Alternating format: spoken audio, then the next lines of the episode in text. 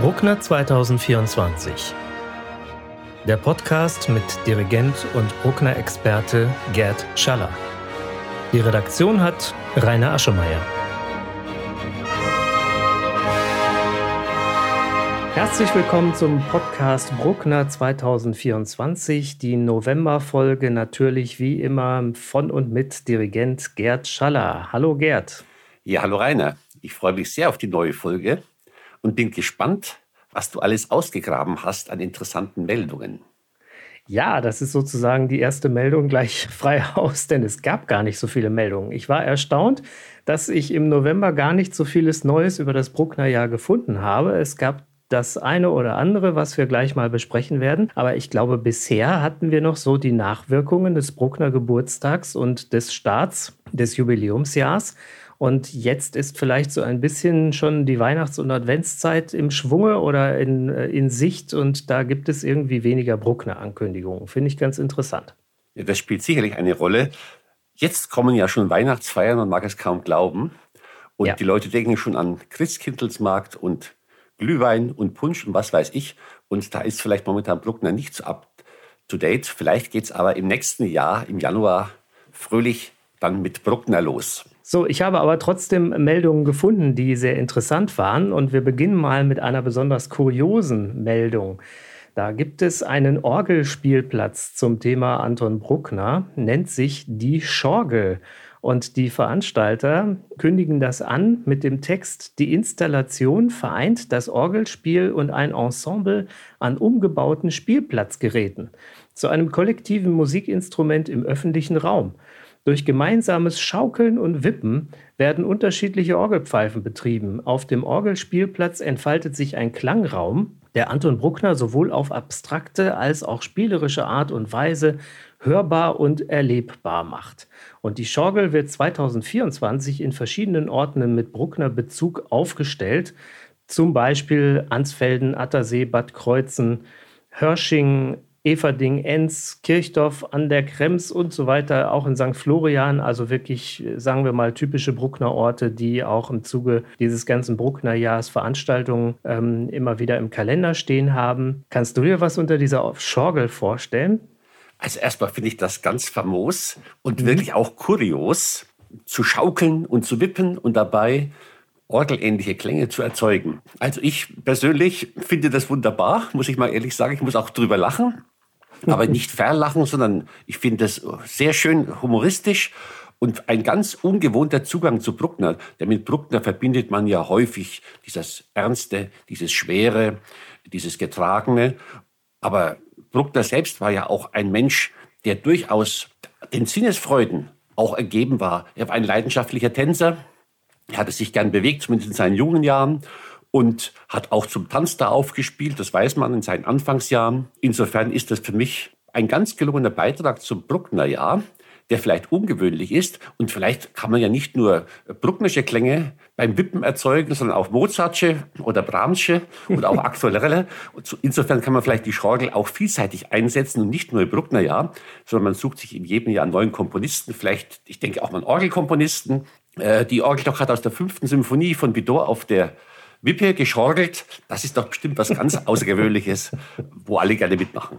Also ich finde die Idee auch wunderbar, ja. vor allem weil es eben ja auch ein ganz, ganz junges Publikum anscheinend anspricht. Das heißt, hier sind ja tatsächlich wirklich Kinder auch im äh, Fokus der Aktion. Und äh, also wahrscheinlich können da natürlich sich auch Erwachsene beteiligen und haben Spaß daran. Aber ich finde es ganz toll, dass man sich da was ausgedacht hat, wo Kinder spielerisch irgendwie mit dem Thema Orgel und auch mit dem Thema Anton Bruckner in Kontakt gebracht werden. Und das ist ja etwas, was man mit klassischer Musik ähm, nicht immer so gut hinbekommt. Natürlich gibt es diese vielen Kinderaufbereitungen von Mozart, Opern und so weiter. Aber zum Thema Bruckner, der ja als Symphoniker und als Orgelmusikkomponist und auch Organist äh, tätig war, ist es wahrscheinlich nicht so einfach, Kinder dafür zu begeistern. Ja, genau. Man soll es eben nicht theoretisch anlegen, sondern in dem Fall sinnlich erfahrbar, spielerisch. Ja.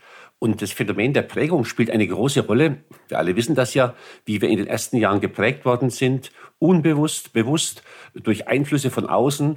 Und es schadet auf jeden Fall nichts, wenn ein bisschen Bruckner-Musik schon in frühen Jahren einen umschwingt geradezu. Mhm. Und insofern ist die Schorgel ein grandioser Einfall. Und ich vermute, jedes Kind, was sich da auf diese Wippe setzt und dann gibt es einen Ton, wird den Namen Bruckner im Kopf behalten. Absolut. Gut, dann schauen wir mal, was daraus wird. Das Thema werden wir auf jeden Fall weiter verfolgen und ich freue mich schon auf die ersten Videos, die dann irgendwann mal im Netz kursieren werden. Genau. Und das äh, gucken wir uns auf jeden Fall an. Vielleicht können wir sogar ähm, auch Tonschnipsel davon wiedergeben, wenn die Rechte frei verfügbar sein sollten. Ich bin auf jeden Fall super gespannt, was daraus wird. Also ich bin auch gespannt und es wird sicherlich munter drauf losgeschorgelt. Ja. Ähm, gehen wir jetzt mal weiter in der äh, Chronologie. Wir hatten am 10.11. habe ich gefunden einen Beitrag beim Radiosender BR Klassik. Das ist der Klassikkanal vom Bayerischen Rundfunk. Die haben einen Beitrag geschaltet zu dem Tag, 10. November 1893, welches wohl der Tag gewesen sein muss, an dem Anton Bruckner sein Testament verfasst hat.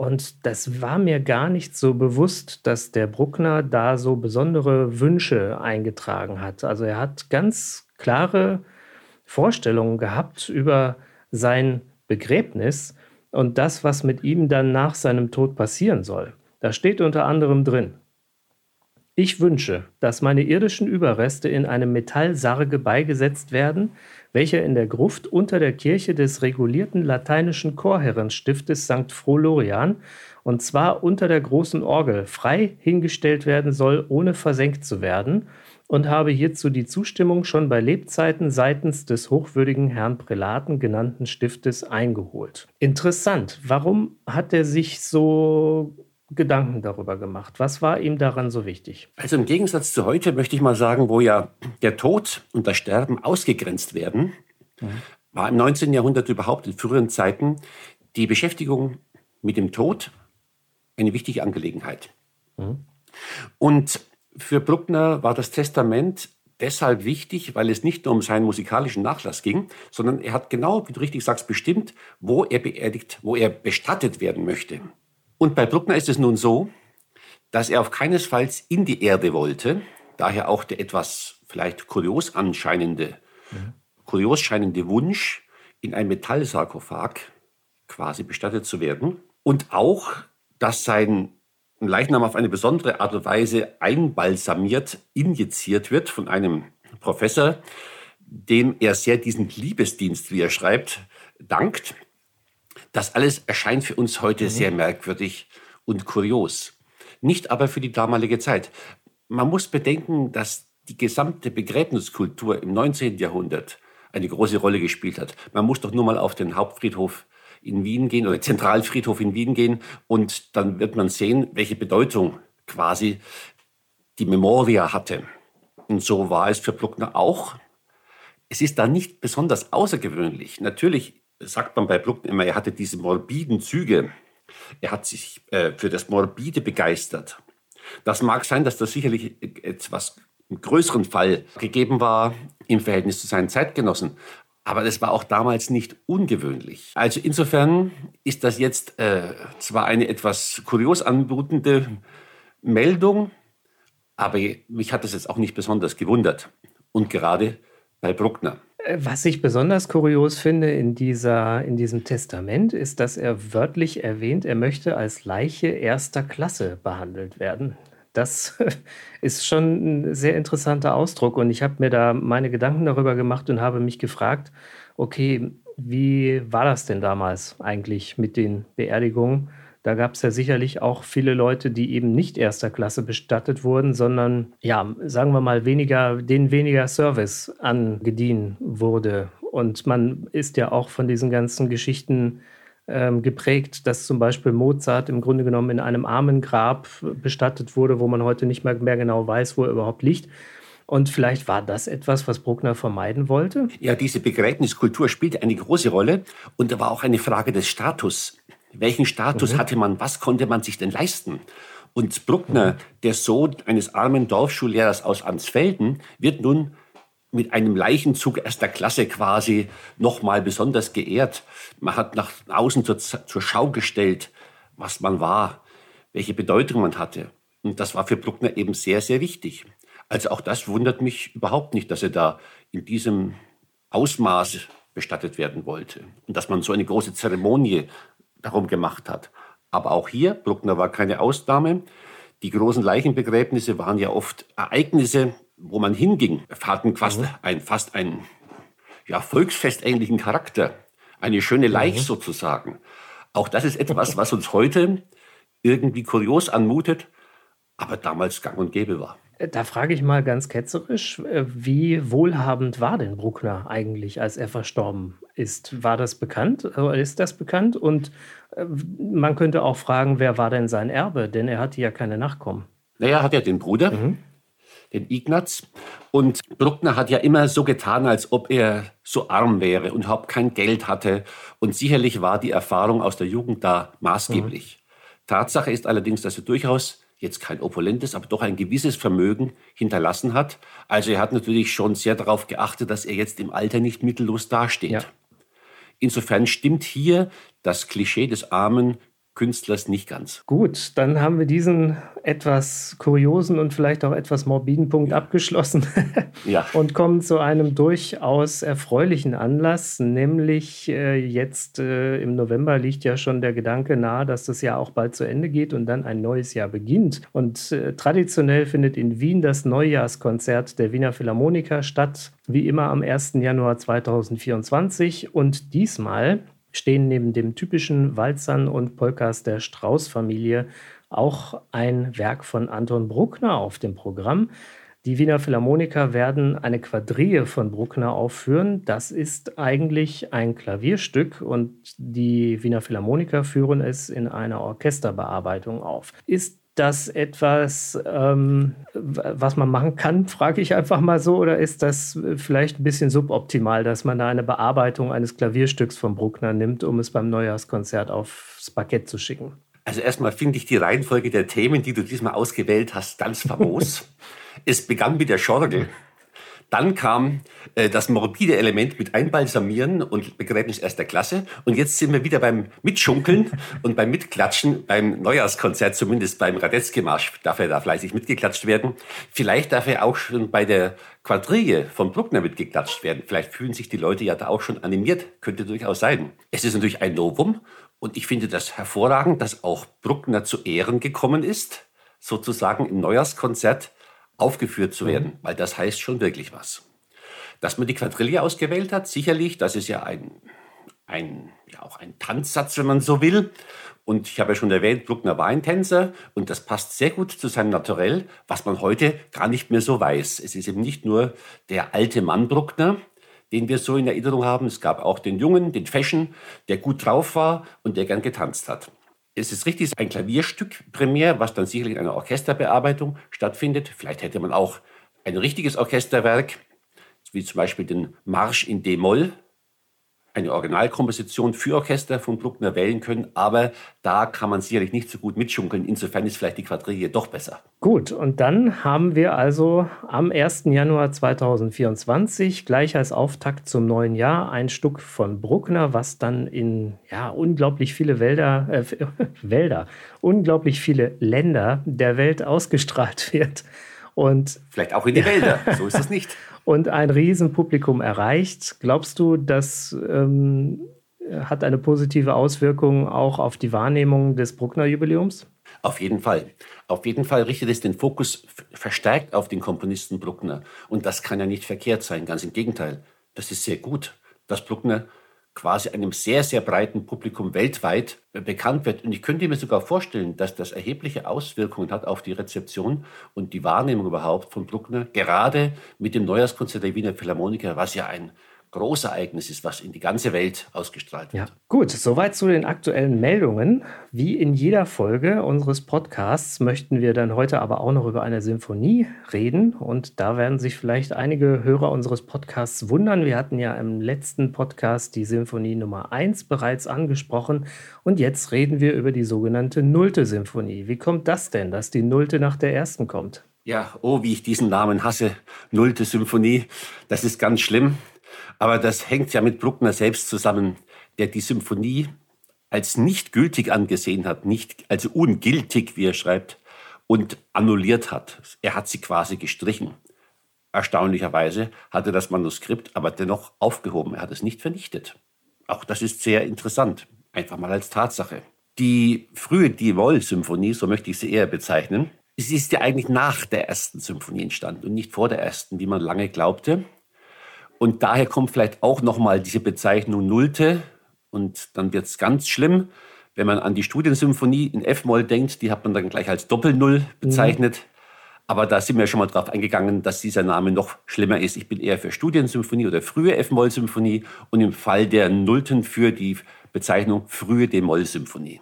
Sie ist, wenn man so will, vielleicht sogar ein Vorläufer der dritten, die ja auch in D-Moll steht. Und ich finde es sehr spannend, dass gerade dieses D-Moll, diese Tonart, so eine ausgesprochen starke Wirkung auf Bruckner hatte. Das hängt sicherlich mit dem Charakter dieser Tonart zusammen. Man denke doch an die Don Giovanni Ouvertüre von Mozart oder das Requiem von Mozart als eine düstere Tonart, die aber zugleich eine große innere Stärke, auch eine Noblesse in sich mhm. hat. Und dass er die frühe D-Moll-Symphonie quasi mit dieser Tonart geschmückt hat oder diese Tonart verwendet hat vielmehr für diese Symphonie, das sagt schon sehr viel auch über, darüber aus, wo er hin möchte eines Tages es kam dann ja die, die dritte Symphonie, die auch in D-Moll steht, und natürlich die große D-Moll-Symphonie, die neunte. Und insofern hat Bruckner drei D-Moll-Symphonien geschrieben, die in ihrem Wesenskern eine gewisse Verwandtschaft aufweisen. Insofern ist für mich die frühe D-Moll-Symphonie ein ganz wichtiges Werk, das meiner Meinung nach viel zu wenig beachtet wird und das viel öfters aufgeführt werden sollte.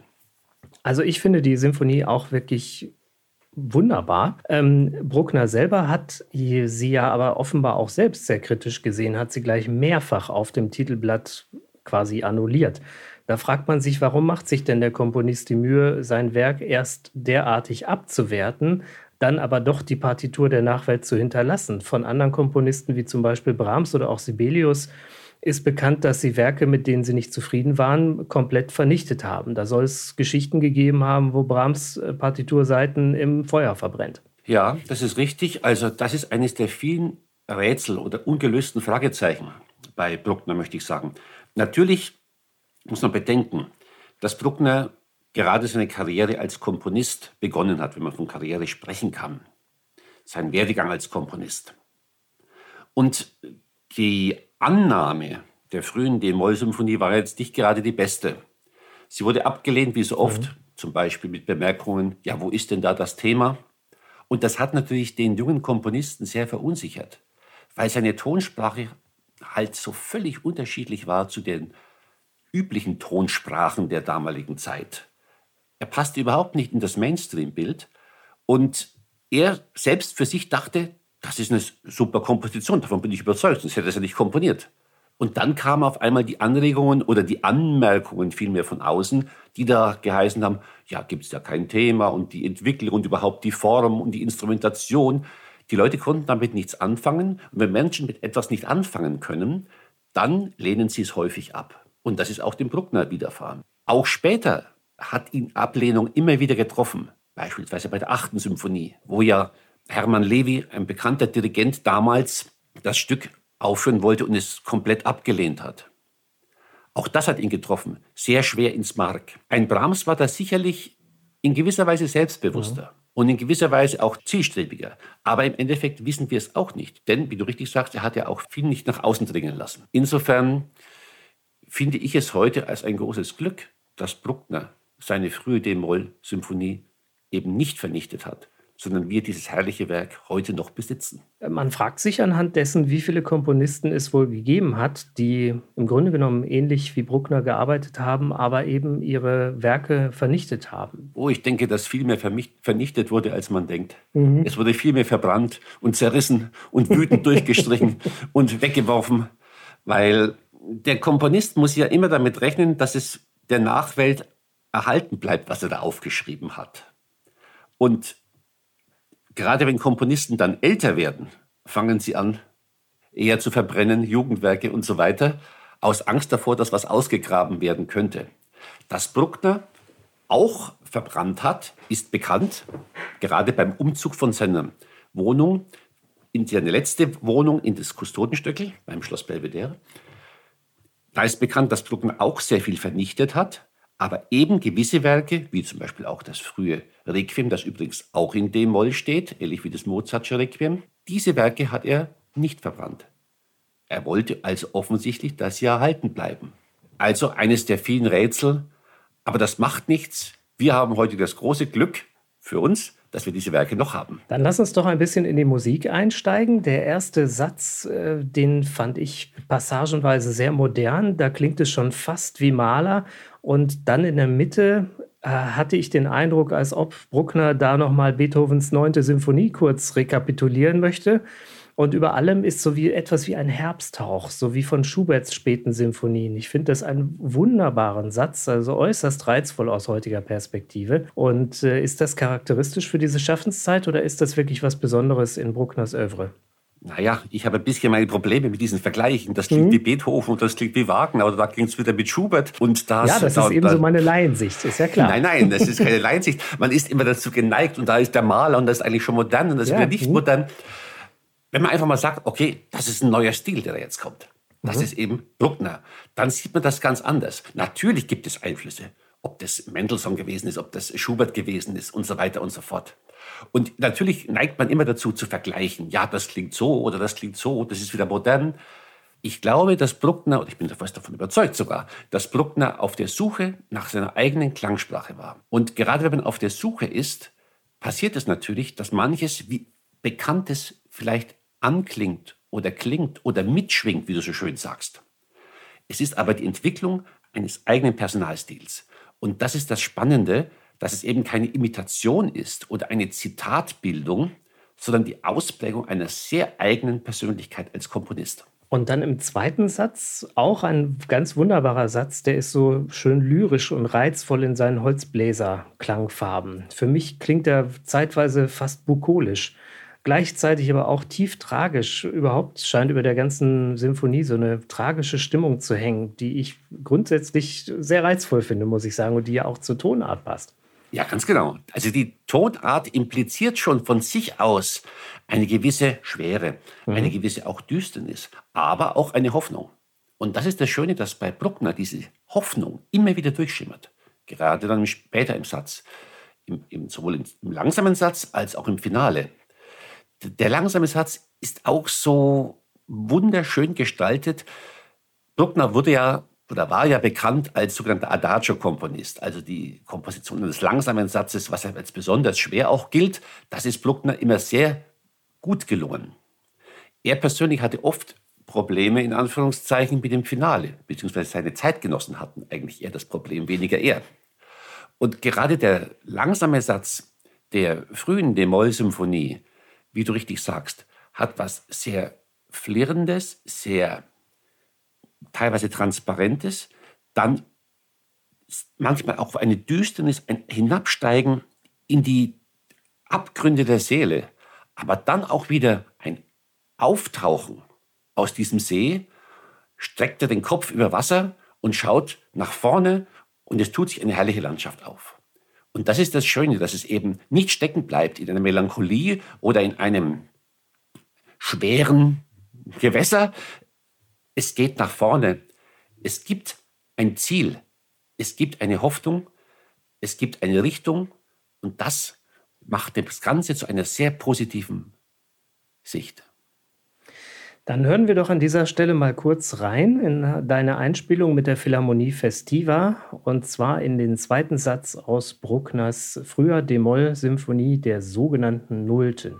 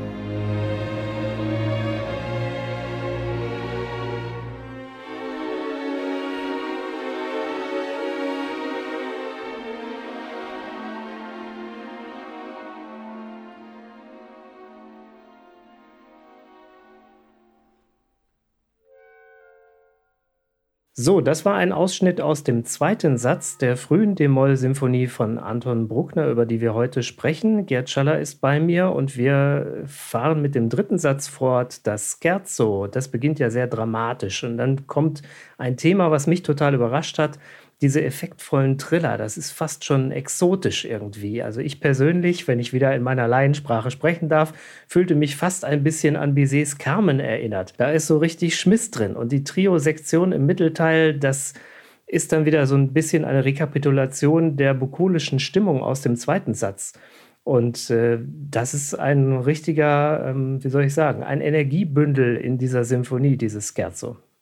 Ja, Rainer, das ist überhaupt nicht laienhaft. Ganz im Gegenteil, das ist empfunden und voller Leidenschaft. Du tauchst da ein und das macht das Ganze ja so schön letztendlich. Und Musik hat ja was mit Sinnen zu tun und ist ja nicht was Konstruiertes. Natürlich hat Bruckner auch viel konstruiert, aber mit einem Hintergrund. Die Dramaturgie spielt eine große Rolle. Und der Tänzer Bruckner, der auch auf dem Tanzboden aktiv war, der zeigt sich da ganz stark in diesem wirbelnden Scherzo, wie du so schön beschreibst das durchaus auch exotische Züge hat, eben dieses folkloristische Element, mhm. dieses bodenständige, dieses geerdete und dieses fröhliche Treiben sozusagen, das ist für ihn ganz wichtig. Das kommt in diesem Satz zum Ausdruck und der Vergleich mit der Carmen fand ich ganz interessant und auch sehr passend. Gut, und dann haben wir zum Schluss das Finale, das ja wirklich eine große Schöpfung ist und ähm, dramatische Fanfaren und so weiter sehr, sehr spannend. Ich persönlich habe mich gefragt, was ist denn das überhaupt für eine Form? Ich habe da, mich, ist das ein Sonatenhauptsatz, ist das ein Rondo? Irgendwie bin ich da nicht so richtig schlüssig geworden. Ja, das ist das Schöne, dass die Sonaten-Hauptsatzform eigentlich schon zu Beethovens Zeiten, wenn man so will, überholt war. Ja. Es ist für mich eine theoretische Form, die immer wieder zitiert hat, wo Generationen von Schülerinnen und Schülern gequält wurden, ja. wo man im Studium sich darauf versenkt, wo ist das Thema, wo ist das, das erste Thema, das zweite Thema, das Hauptthema, das Seitenthema, wie kommt es zu einer Synthese aus These und Antithese, also im Sinne der Aufklärung. Und ich glaube, dass das alles zu theoretisch ist und auch nicht so die große Rolle spielt. Bruckner hat ein gewisses Schema, eine Form oft angewandt. Er hat diese Form aber immer wieder modifiziert. Ich weiß, dass viele Musikexperten immer dann rätseln, ja, wo beginnt denn jetzt die Reprise? Und ist das eine Scheinreprise? Und da wird alles Mögliche analysiert. Ich bin davon überzeugt, dass Bruckner selbst sich da gar nicht die großen Gedanken gemacht hat. Ganz im Gegenteil. Er hat zwar eine Form genommen, hat diese Form allerdings nicht als Einengung empfunden, sondern als eine Möglichkeit, sich jetzt auszubreiten, diese Form zu verändern, aufzubrechen, Neues zu reinzubringen, ein drittes Thema zu erweitern, eine langsame Einleitung, ein Rondo-ähnlicher Charakter, wie du so schön beschreibst. Also, das macht eben den, das Genie, den großen Meister, den großen Künstler aus, dass er frei mit den Formen umgeht, umgehen muss, um zu neuen Ausdrucksmöglichkeiten zu finden.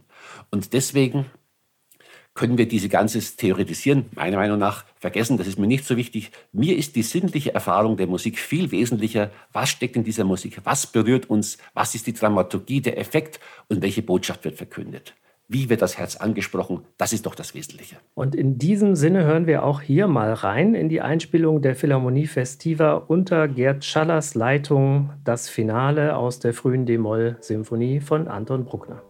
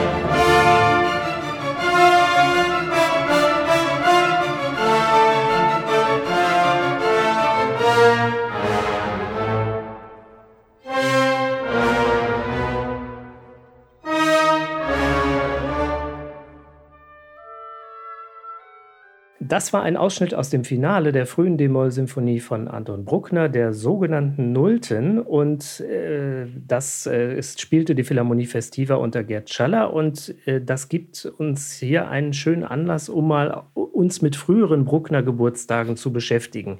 Denn im Gegensatz zur letzten Podcast-Folge, wo ich das falsch im Gedächtnis hatte, wurde nicht die sogenannte Doppelnullte oder Studiensymphonie 24 aufgeführt, sondern die frühe D-Moll-Symphonie. Zum damaligen 100. Geburtstag Anton Bruckners ist diese frühe D-Moll-Symphonie zum ersten Mal uraufgeführt worden. Wie froh wäre man, hätte man heute so ein Kaliber von Anton Bruckner, dass man zum hiesigen 200. Geburtstag aufführen könnte? Naja, wir haben schon ein Kaliber. Wir, also ich führe ja die 9. Symphonie auf mit dem von mir ergänzten Finalsatz.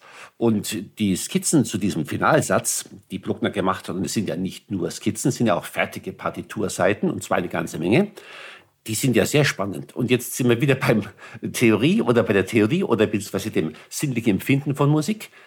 Diese Skizzen weisen weit ins 20. Jahrhundert hinein, sind mhm. sehr modern. Und insofern ist das wirklich ein Kaliber, möchte ich sagen, dass ich nach 100 Jahren 1924 und letztendlich jetzt nach 200 Jahren 1824 lohnt, dass man sich das zu Gemüte führt. Ähm, trotzdem nochmal nachgefragt wegen der Uraufführung vor 100 Jahren von der ähm, D-Moll-Symphonie.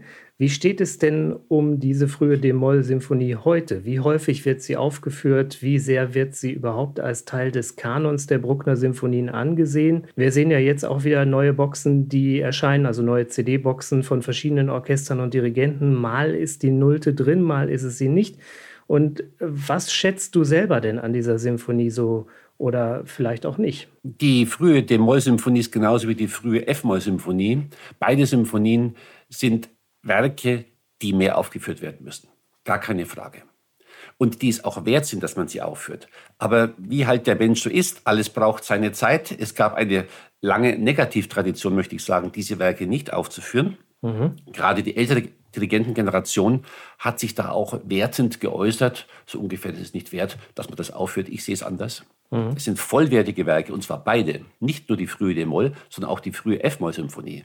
Und es ist ein sehr gutes Zeichen, dass bei Gesamteinspielungen jetzt immer mehr auch die frühe D-Moll mit dabei ist.